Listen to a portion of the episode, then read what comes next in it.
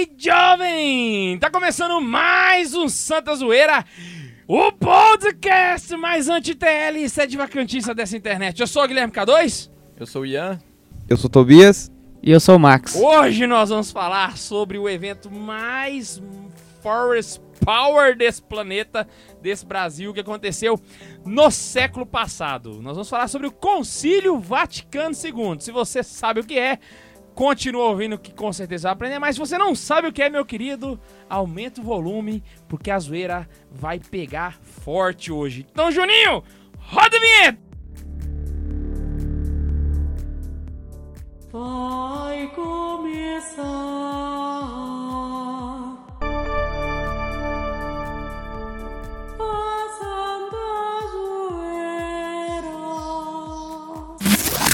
Pois é, hoje vamos falar de João Paulo II, o cons... oh, João Paulo II, ó, de- do Concílio Vaticano II. De novo? Errei, João Paulo II a gente já da falou banda já.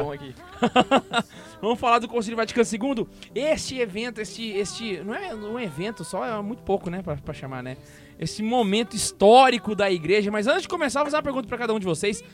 Qual foi o maior benefício do Concílio Vaticano no olhar de cada um de vocês? O Alô, segundo. O Vaticano II você tem que pensar nele assim. O Concílio Vaticano II ele é o horror dos hard trad. Ele é uma loucura qualquer para os progressistas, porque eles acham que pode fazer tudo. E para um católico normal, ele é um concílio que vai te ajudar a ser cristão. E é isso. Eu, ok, Ah, o resto, o resto é a conversa fiada. mesmo, então os hard trad e os TL, ó, vaza. Sacou? Pra mim, o que eu acho mais legal. Eu não sei dizer se isso aí foi realmente um benefício, mas eu acho muito legal. Foi a. Pra mim, foi a missa de Paulo VI. Eu gosto. Eu acho que isso foi um benefício. É que o Rito Tridentino é tão bonito. não, não, não, peraí, peraí, peraí, peraí. Eu não disse que o Rito Tridentino é ruim. De forma nenhuma. Não, Inclusive, não, tô brincando. eu achei melhor do que a missa de Paulo VI foi o Bento XVI ter liberado as duas. Eu acho um sucesso demais, entendeu? Mas não, tô brincando, foi muito bom mesmo. Mas eu acho que, querendo ou não, a- o. Concílio Vaticano ele tinha um objetivo pastoral. E por ser pastoral, ele arrebanhou muito mais gente do que havia antes. E a missa, a missa vernacular ajudou muito pra isso. Não, com Saca? certeza. Foram muitos. Não necessariamente no documento fala que a missa tinha que ser vernácula. Sim, sim. O, o documento aqui do o Sacrosanto Concílio fala que a língua ainda nativa da igreja é o latim.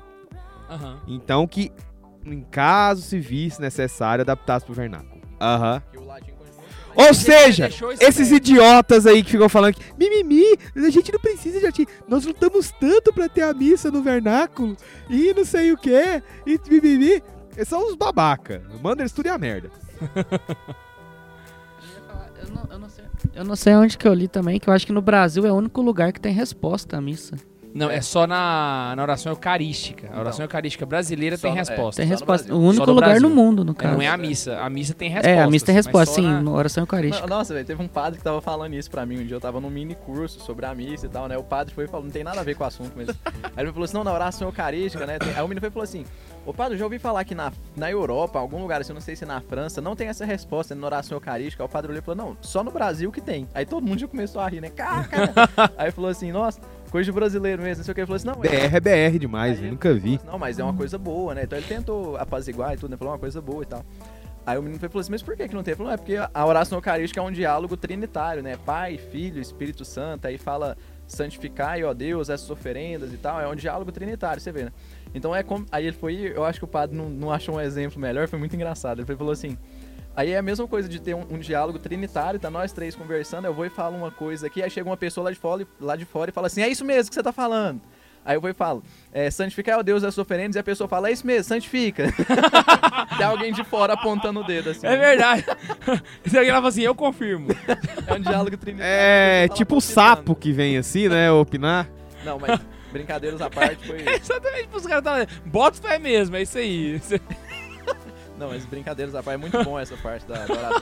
É bom a gente participar, a gente não dorme. Pra quem quer ter uma noção de como é que funciona a missa fora, né? É só pegar qualquer missa com um papa. É. Ou então uma missa de jornada, geralmente. É, a, a missa é diretão. cara. Começa a oração eucarística, você só vai gri- falar, o- gritar, ó. Só o- Só fala o amém lá na frente. Tá bem! Tô gritando. aí. Não, não. Não é um amém. É um, é, um, é, um, é um- Não é um gritado, porque esse amém, inclusive, ele é da igreja primitiva, cara. Aquele Nossa. amém, É o inclusive. amém mais importante da missa. né? É o amém mais importante da missa. Eu vi uma vez um relato da, da missa isso da tem época gritar dos ele, primeiros né? cristãos, tipo, anos 100, anos 120. E esse amém já existia naquela época, velho. No catecismo, eu não Amém. esqueci agora que, que parágrafo que tá, mas tem uma descrição da missa no rito primeiro, lá na época Santa Antioquia, saca? E você já vê muitas coisas parecidas com o rito de hoje. Inclusive, o rito de Paulo VI, ele não foge desse rito que era da igreja É o primitiva. rito romano, ele né? é Não foge. O negócio, o problema não é. Eu vou deixar os hard trad agora muito puto. E também vou deixar a galera do mimimi, as jujubinhos, os filhos da mãe, tudo também muito puto. O problema não é o missal, o problema não é o rito, o problema não foi a missa de Paulo VI.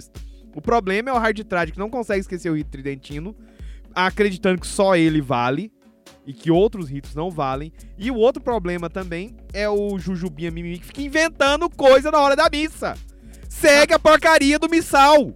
É Tá ali escrito pra você fazer o quê, ô Demissa? Enfeite no altar? É que no Brasil nós temos liturgistas. Nós temos liturgistas. Pode ser padre, pode ser freira, pode ser coroinha. Então pode Liturgista É não muito pode fácil, né, mexer velho? na porra da liturgia. Tem um hit certinho. Você só pega e faz, velho. É igual, sei lá. Aí tem que inventar fantoche, tem que inventar cada um no seu quadrado, tem que inventar é, estátua entrando e, e gente dançando no meio da É missa. berrante no meio tem da que inventar missa. berrante, Eu chapéu. fui numa missa. É, o nome daquela porra lá do, do, do- do Rio Grande do Sul, como é que chama aquele negócio? lá? Chimarrão e churrasco. Não, eu Vai fui numa saber que missa, desgraça velho, que esse povo que inventa. tinha...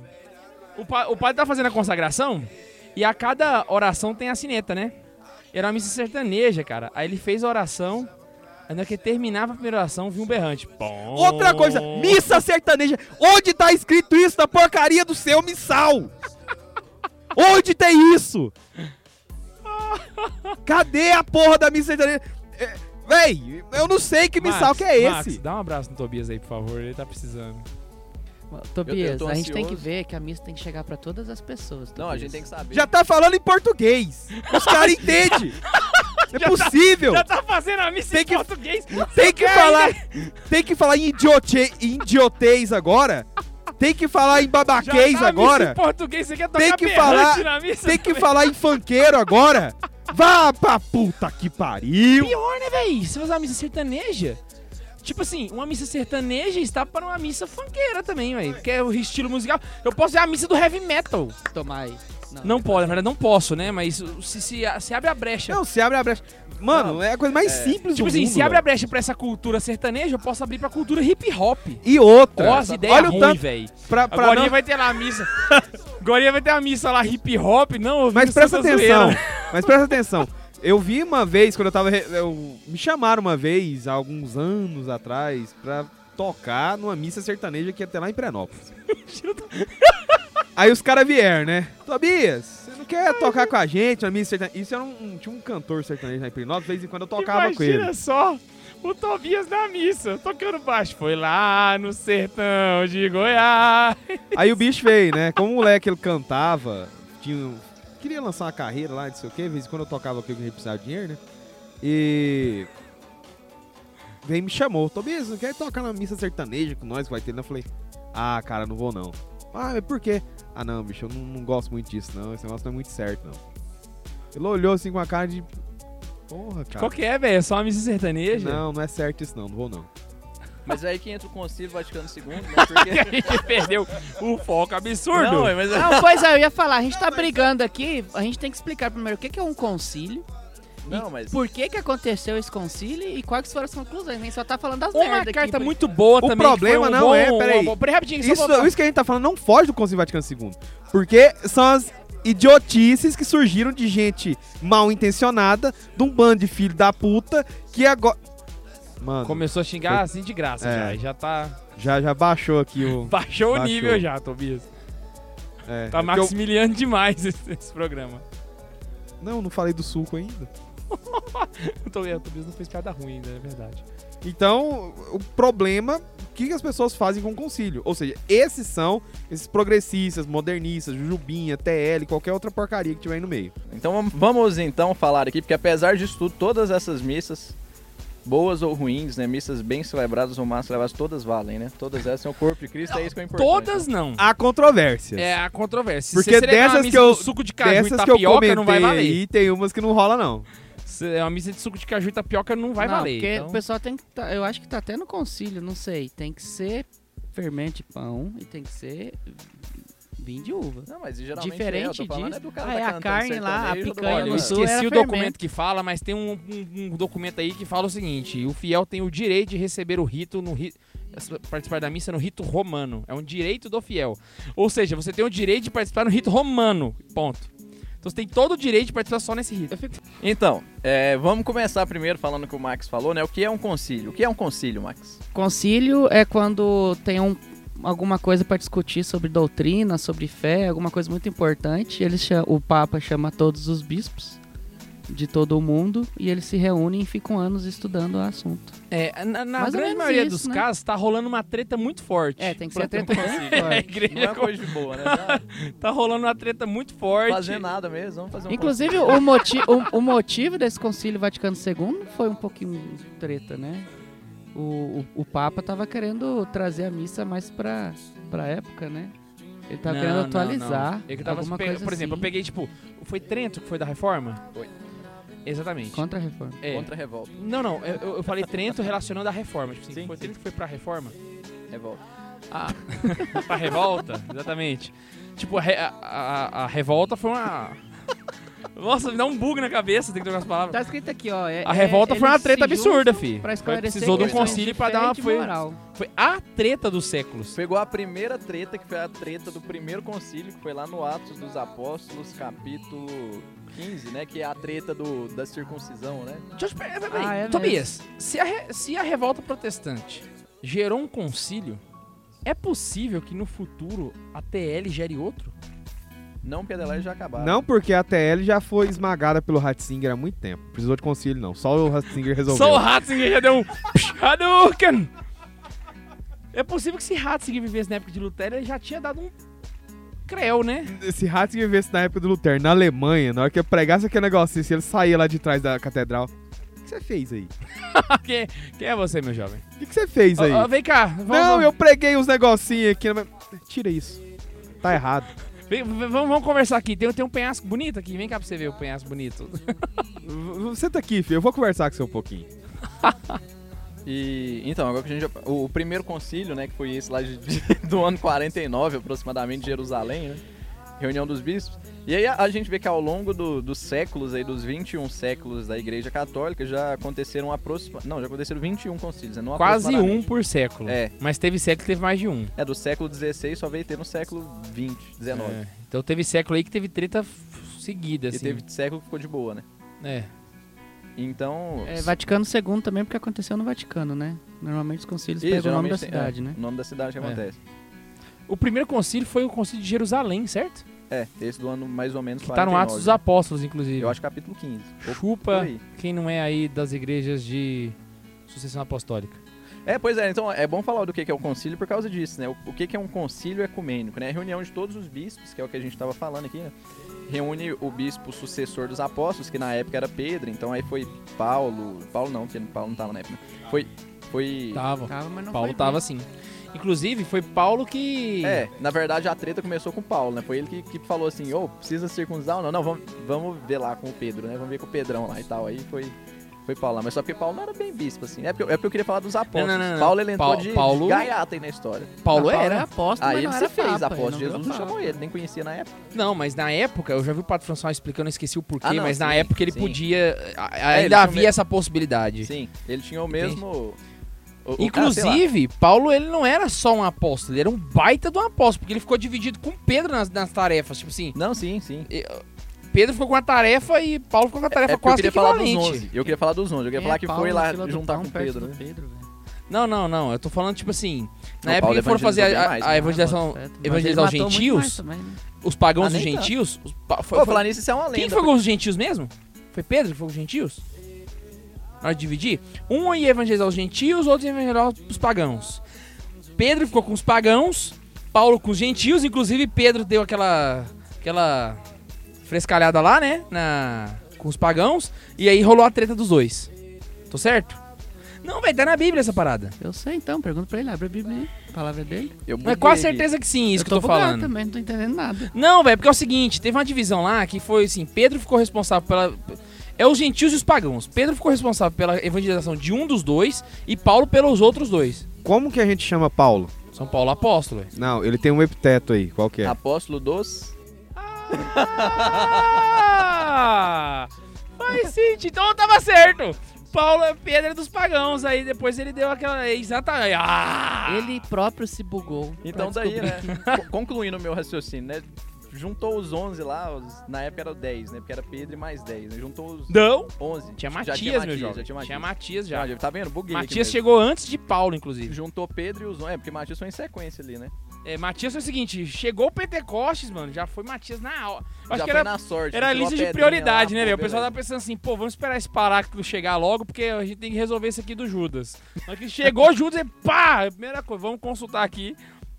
E aí foi Matias, né? Exatamente. Tava, tava foi- precisando de alguém pra passar o, o currículo no RH, né? Tipo, tá faltando aqui. E aí o Paráclito contratou o Matias. Contratou, mas. Praticamente viraram pros avós. Olha, Judas se matou e matou Jesus, então assim, a gente tá com uma vaga aqui, tem dois pro, pra, pro cara. Tem o Matias e o. Esqueci o nome do outro lá. Até porque ele perdeu, por que que eu vou lembrar o nome dele? Aí. Coitado. Que paia, né, velho? Tadinho do cara. North remembers. Foi mal. É. Aí rolou a treta lá de Jerusalém, que era da circuncisão. Era, não tem nada a ver com gentios E esse foi o pagãos. primeiro concílio, né? É, e São Paulo era realmente o apóstolo E no fim decidiu Sim, que não precisa, precisava, tá né? certo. Confundiu tudo. Olha o que o K2 faz com a gente. A É. culpa é minha agora. É, Não, e ué. E aí veio É por causa disso que o judeu morreu na guerra, né? Porque eles sabiam como descobrir quem era judeu também, né? Sério? É, ué. E aí, por fim, chegou o Concílio Vaticano II, no ano de 1962. Eu queria colocar aqui a data. Aqui, ó. Ele foi convocado dia 25 de dezembro de 1961 pelo Santo Padre, que agora é São João 23. Na minha anotação tinha colocado Beata aí, porque o, o site que eu peguei era Parece que antigo. foi ter pouco tempo, né? Ele virou papa e na hora que ele virou papa, ele. Não foi? Ele ficou dando altas né? cartadas, filho, que ele queria um concílio logo.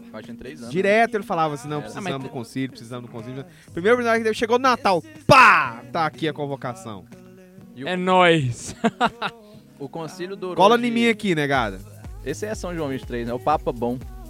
É, o concílio durou então de 11 de outubro de 62 até 8 de dezembro de 65. A essa altura, São João 23 já tinha partido para o céu, né? E quem encerrou o concílio foi o Santo Padre Paulo VI. Ou deve ter sido muito louco, né, velho? Tipo Trocar assim, de papo trocar meio de do papo no meio do concílio, velho.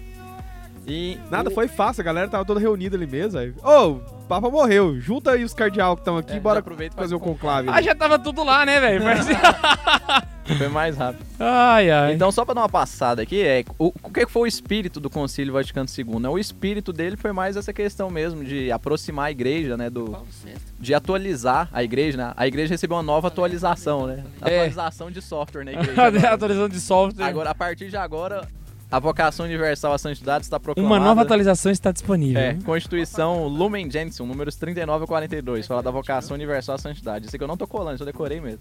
Então, é, o, o Concílio Vaticano II tem alguns documentos, eu vou deixar aqui o papel, mas o livro eu não vou deixar, então é por isso que eu já tô falando.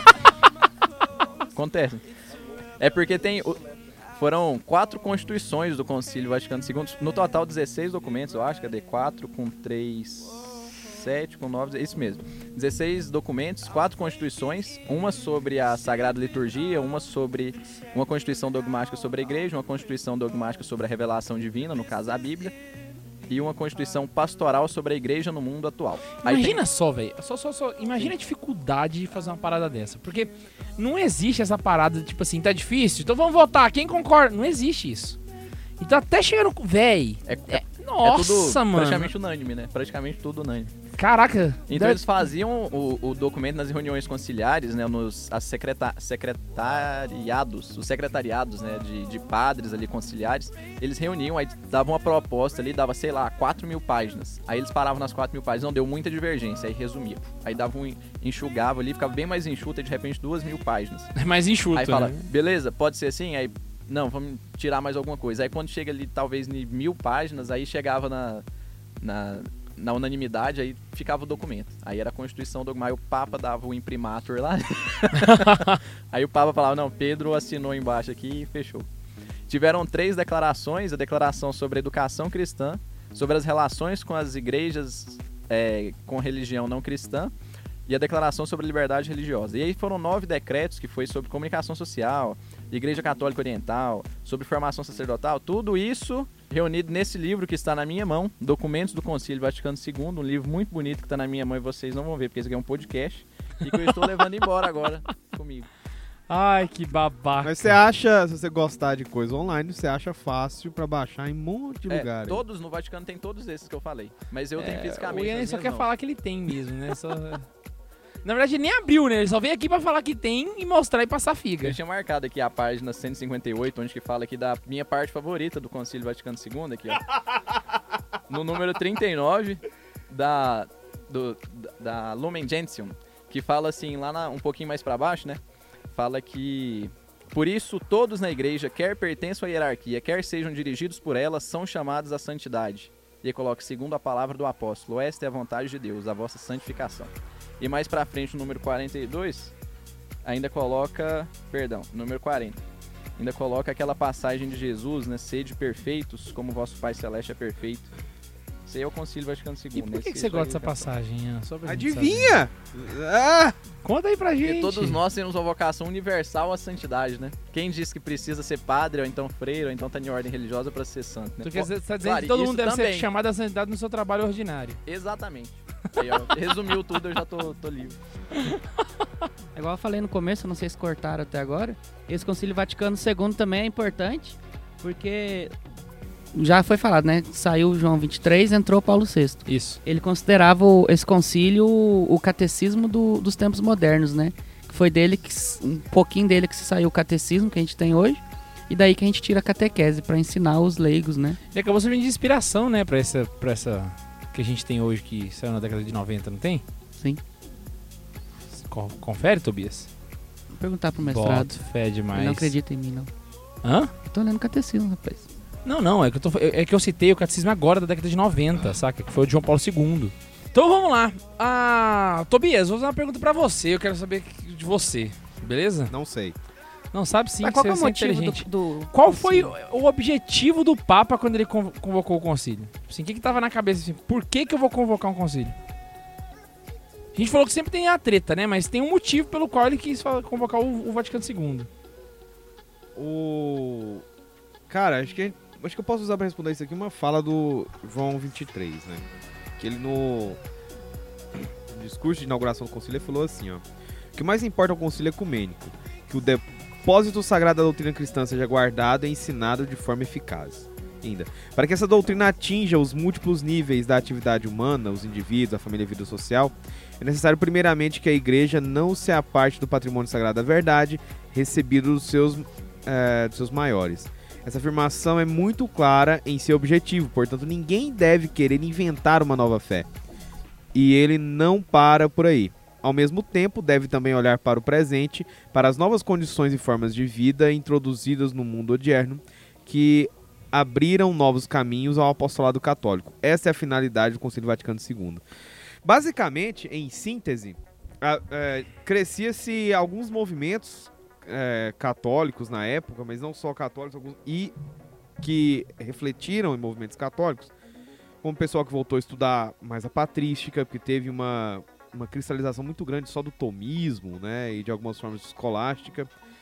Esses são, são os bons, tá? O pessoal que ficava no tomismo, o pessoal que voltou a estudar a patrística, né, fazer o estudo dos padres da igreja. Aí entra o Rafael Bueno. né? Também, não, ele entra no primeiro lá, na patrística. Então você tinha esses dois lados, era uma pessoa que, era um grupo de pessoas que usavam aquela determinação do Vaticano I, né, que Santo Tomás de Aquino, ele era para ser consultado, né, deveria ser muito bem visto, muito bem quisto, e tinha o pessoal que gostava, não repudiava Santo Tomás, mas ele acreditava que dentro do patrimônio da igreja, outras coisas também deveriam ser consultadas, não se limitar apenas a Santo Tomás.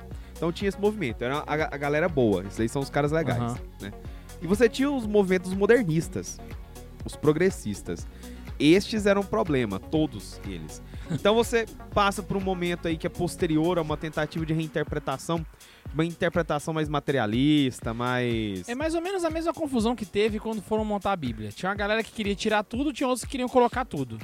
É, mais ou E menos o Papa isso. teve que ficar ali no meio Não. tempo. Não necessariamente. Porque o pessoal modernista aí, eles tinham aquela coisa de separar Jesus histórico do Jesus da fé, por exemplo. Aham. Fazer uma outra leitura dos elementos miraculosos, explicar cientificamente tudo quanto é coisa, retirar dos eventos miraculosos da igreja o seu caráter sobrenatural, o que acabaria resumindo a igreja em um grupo de pessoas ali, uma ONG ou qualquer coisa que seja, sem um caráter sobrenatural. Né? E uma tentativa mesmo de fazer com que a igreja acompanhasse o zeitgeist, né? Seja o espírito dos tempos. Seria quase uma secularização completa É. da igreja. Os modernistas ele tem muito esse caráter. Veja bem onde leva, para onde leva a fé o pensamento modernista. Então a igreja vivia Leva pro precipício, né? né, precipício. Então, a igreja vivia, né, o mundo vivia nesse período ali um pouco disso, né? Você tem pós-guerra, você tem todas essas correntes aí de pensamento que estão causando muito problema, é, novos movimentos teológicos, né, novos movimentos de estudo. Então, acabou-se por criar uma condição que fazia-se necessário repensar as formas de pastoral da igreja. A- a- praticamente João, Paulo, João, João 23 percebeu que a igreja estava começando a ficar defasada com seus métodos de pastorais. É, carecia de uma reforma. Ou seja, Aham. havia coisas que poderiam ser atualização que o Ian mudadas. falou, né? É, havia coisas que poderiam ser mudadas. Aham. Por quê? Porque elas competiam a um determinado período de tempo com determinadas pessoas. Então aquilo que pode ser mudado deveria ser atualizado. E o- os documentos do eles são muito claros nisso. É, o que pode ser reformado e aquilo que é imutável. Aham. Então os documentos do concílio falam muito disso. E foi o que buscou se fazer, né? O engraçado é que você vê muito pessoal falando que a igreja católica ela é uma instituição extremamente, os críticos, né? Extremamente rígida, que ela não muda nunca, que ela não abre os olhos para novos tempos, ela só fica fechada na, na mesma. O próprio Concílio Vaticano II e o anseio de João 23 já é um, um tapa na cara desse povo todo. Ah, velho, Dentro do que aí é possível, uns né, óbvio. De, de- Vou, vou, vou, hein, vou xingar. Deu vontade, mas não vou xingar, não. A questão é que o problema é que eles não veem o que se atualiza, o que se reforma, o que se muda. O que eles querem que muda, por exemplo? Ai, a igreja tem que se abrir, a igreja tem que ser mais moderna, tem que aceitar o sacerdócio das mulheres. Teu cu! Tem padre que prega isso. É, a igreja tem que aceitar as novas formas de família. Seu nariz! A igreja tem que abraçar os homossexuais como eles são, deixar eles viverem a vida. No inferno você vai viver assim, filho da mãe, tá? É isso que eles querem que mude na igreja. Eles estão um pouco se lixando. Por exemplo, eles estão um pouco se lixando de que a única forma de educação que se teve nas Américas foram os jesuítas até que extinguiram a ordem, por questões políticas, não por questões religiosas. Então, um pouco se lixando que eram os mesmos religiosos, por exemplo, que chegaram a entrar em conflitos com forças seculares por conta de proteção dos indígenas, Uhum. por exemplo. Né? Eles estão pouco se lixando de que é a igreja que mantém é, orfanatos, creches, escolas e hospitais, mundo inteiro. É, eles estão pouco se lixando de ser a igreja que tá aí no- hoje em dia falando não pra tudo quanto é coisa que a gente vai ver. Daqui uns dias vai dar merda. né? Eles estão pouco se lixando com isso. No que a igreja acerta, ninguém fala nada. Aham. né? Então eles querem só essa, essa coisa da modernização e do não sei o que e, e de mudar. Mas o que eles querem mudar é justamente o cerne, é aquilo que não muda. É aquilo que não pode ser É mudado, aquilo que né? não muda, que não tem como mudar. Entendeu? Não se É pode mesma mudar o sacerdócio. Lutero, né, é a mesma lógica. Pegou as 95 teses, a igreja viu. Inclusive, das 95 teses, algumas a igreja relevou Sim. fez as alterações, só que ele não, ele queria as 95, ele queria É. tudo, né? Não, e depois o problema não foi nem as 95 teses, o problema foi o que ele pensou depois, como que ele foi desenvolvendo essa perspectiva teológica e desgraçando a própria concepção de fé. Uhum. Então, parte muito dessa, dessa visão. É querer mudar mesmo, é uma mudança radical. né? Aí você vai. Você não teria hoje, por exemplo, uma igreja, você teria uma ONG. né? Você removeria ali todo o elemento sagrado dela. né? Aí o pessoal ainda tem algumas críticas assim, por exemplo, ah, mas no passado fazer tal coisa era pecado. É, e, e as pessoas poderiam ser condenadas por isso. Fala, não, meu filho, elas ainda são condenadas. O problema é que a forma que você olha pra esse pecado, a questão da misericórdia, essas coisas, elas vão se tornando mais maduras. Cara, Vai a- Vai tudo o tomando- engraçado é lá. que depois do pós-concílio, parece que a impressão que eu tenho é que a grande parte da- dos, dos núcleos que participam da igreja, ou que deveriam não participar às vezes, não entenderam as coisas direito, porque a, a galera hard não entendeu, a galera progressista não entendeu. Pois é, contra os hard trad é, uma clara boa. a posição da igreja de que, de fato, ela ficou no caminho da sensatez, né? Sim, a coisa mais simples. do mundo. Olha só, pra pensar no, no hard trad. Ah, aí depois a gente entra em outras questões, mas primeiro, só pra deixar os hard trad de lado. Tem um, um, um comentário interessante que é assim, que eu peguei num site X aí que eu não vou falar qual que é. A contradição dos hard trad. Todo aquele que assume uma postura anti-Vaticano II acaba por cair em uma contradição que o leva a uma heresia. É dogma que a igreja é santa e que pecadores são seus membros, isto é, seus filhos. Se a igreja é santa e não pode ensinar o erro, como então ela ensinou o erro no Vaticano II?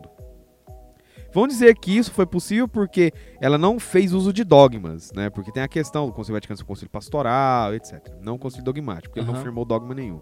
né? Ora, de qualquer forma, se a igreja promulgou os erros, deveria combater. Então ela pecou, não há saída. né? O que o pessoal vê, os ensinamentos de um concílio são ensinamentos da igreja. Não são ensinamentos de um papa ou dos bispos. Se a igreja, ainda por cima, criou um novo catecismo, emitiu novos documentos e atualizou sua doutrina social com base no Vaticano II, e neste concílio houve promulgação de erro, então a igreja afundou ainda mais o pé na jaca. Como explica a igreja santa ter pecado? Ou seja, os hard trad, eles É, é o Caem. mesmo erro daquele protestante que vira e fala assim: a igreja é. Que os protestantes tem alguns que falam que a igreja católica é a prostituta que se vendeu no meio do caminho. Aí significa. Olha Eu tô que querendo xingar, velho. Não fala. Eu tô, eu tô com palavra eu na tava conversando com um protestante, não. ele falou isso pra mim, saca? Aí eu virei e falei assim: então você tá falando que Cristo errou. Ele, não, Cristo não erra. Eu falei, não, você falou que errou, porque Cristo criou uma igreja. E a igreja se corrompeu e ele falou que não ia se corromper, então Cristo errou e mentiu ainda. Então quando você fala pro. O Hard Trad fala que o Concílio Vaticano não é válido, ele tá fazendo a mesma coisa. Ele tá afirmando que Jesus errou, porque ele falou que a. Olha só, o cara que não co- confirma. O cara que não aceita o Concílio Vaticano II e pega todos os outros papas depois de João 23 e fala que, tão, que não são verdadeiros esses papas, exceção do Ben16 porque eles gostam do Ben16, ah, esse cara tá falando que as portas do inferno prevaleceram contra a igreja. Então Jesus errou e mentiu, Ele velho. cai no mesmo erro do- dos cara- protestantes. Pois é, ele cai no mesmo erro que o protestante. Esses caras estão Aí- pecado É, então. Então, Aí a questão- cara tá numa heresia, velho. Pecado mortal é pouco, velho. Você ver o tanto que isso é problemático. O cara tá simplesmente negando uma, uma verdade. Aí o cara, aí o cara vira e fala assim: "Ah, mas depois do Vaticano II começou a aparecer muita coisa dentro dos elementos da igreja, dentro das questões eclesiásticas, dentro da liturgia e etc, né, que são frutos do concílio. Aí é onde você vê, Dom Manuel gostava muito de falar isso, que o problema é que as pessoas, dentro daquelas três correntes que eu comentei, né, os tomistas, o pessoal da, da, da- desse movimento teológico era mais expansivo, né, dos padres da igreja, até teólogos mais contemporâneos, ao bons teólogos, diga-se de passagem, é, bons teólogos contemporâneos e os modernistas, os progressistas.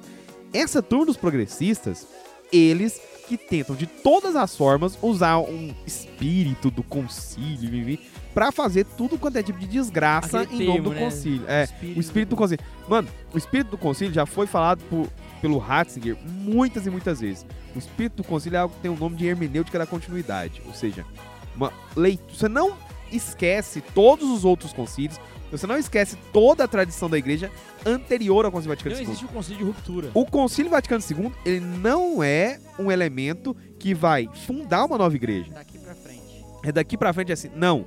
Vale ainda os elementos do Vaticano I? Lógico. Vale os do Concílio de Trento? Vale. Vale os do Concílio de Jerusalém? Vale. Vale.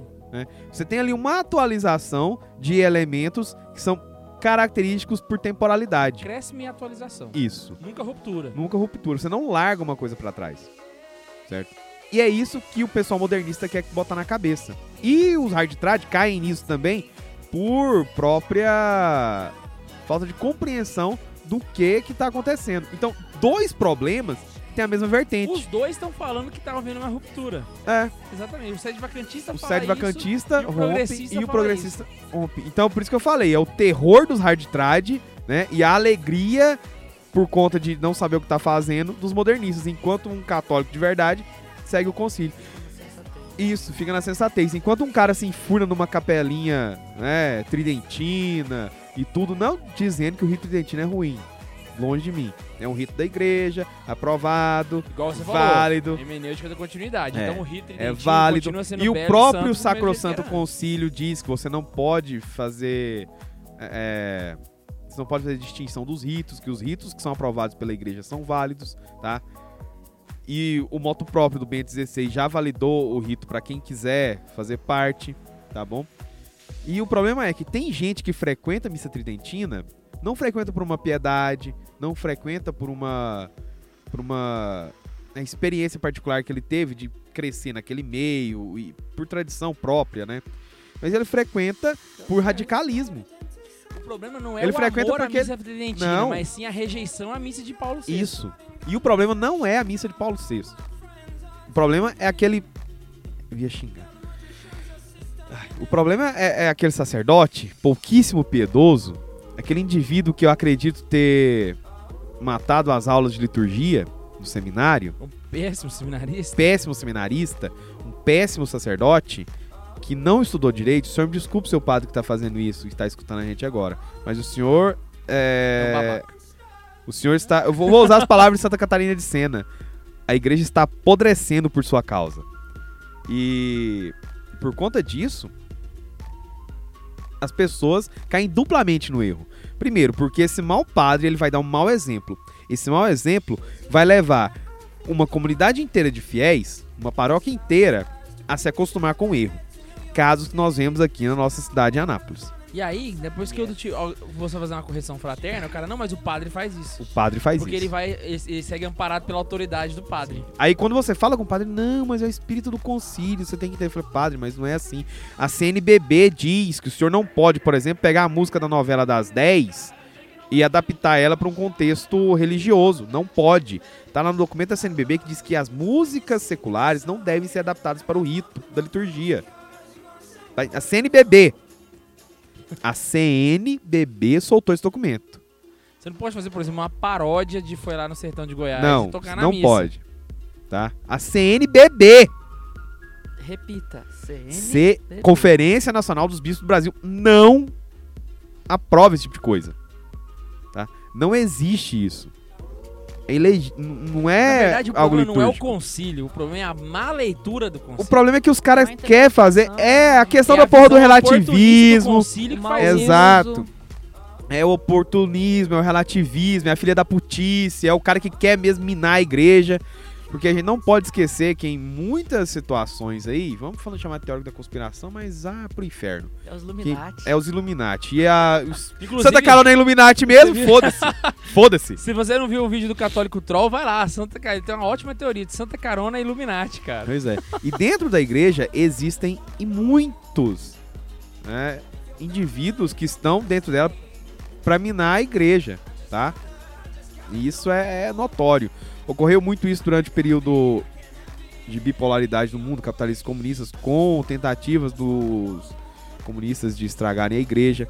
Há tentativas de lobbies é, globalistas, há tentativas de lobbies gays, tudo para minar a igreja. Inclusive tem um livro interessantíssimo, Adeus Homens de Deus.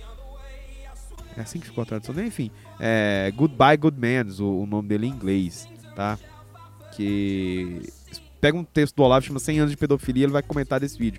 Ele tem uma tradução recente pra, pela Eclésia, né, que vai mostrar como que os seminários dos Estados Unidos chegaram a esses casos tipo Spotlight, que a gente viu no filme, Uhum. como que os seminários chegaram àquilo. Você entor- enxutando o seminário de homossexual. Justamente pra essa função. Né, para destruir a igreja de dentro. Porque ali o cara chega com aquela mentalidade progressista, né? Seja ele TL, seja ele, seja ele dentro da- relativista, seja ele Foucaultiano, e aquilo ali vai começando a comer a igreja por dentro. Tá? E é disso, é- esse é o problema. Porque eles usam o Vaticano II pra isso. como existe essa coisa do espírito do concílio, espírito do anual pastoral, eles acreditam que qualquer coisa deve ser feita em nome desse anual pastoral. Mas não. A pastoral virou a prioridade e virou o novo Deus, né? Então, no- em nome da. Por exemplo, ah, então vou ter que agora fazer uma nova tradução da Bíblia usando gírias, porque é a pastoral. Ou seja, como se ela, virou a muleta de todo o argumento, né? A pastoral agora você pode falar que em nome da pastoral você pode cometer qualquer tipo de erro. Então, a gente pode dizer, tentando trazer para o mundo atual, existe o Corinthians. Tem os caras que vai, é timão, mano, vai lá e toca a bomba nos jovens. E tem aqueles que se esconde quando o Corinthians tá perdendo e tem aqueles que torce. E é mais ou menos isso. A radicalidade das or- or- torcidas organizadas do Corinthians.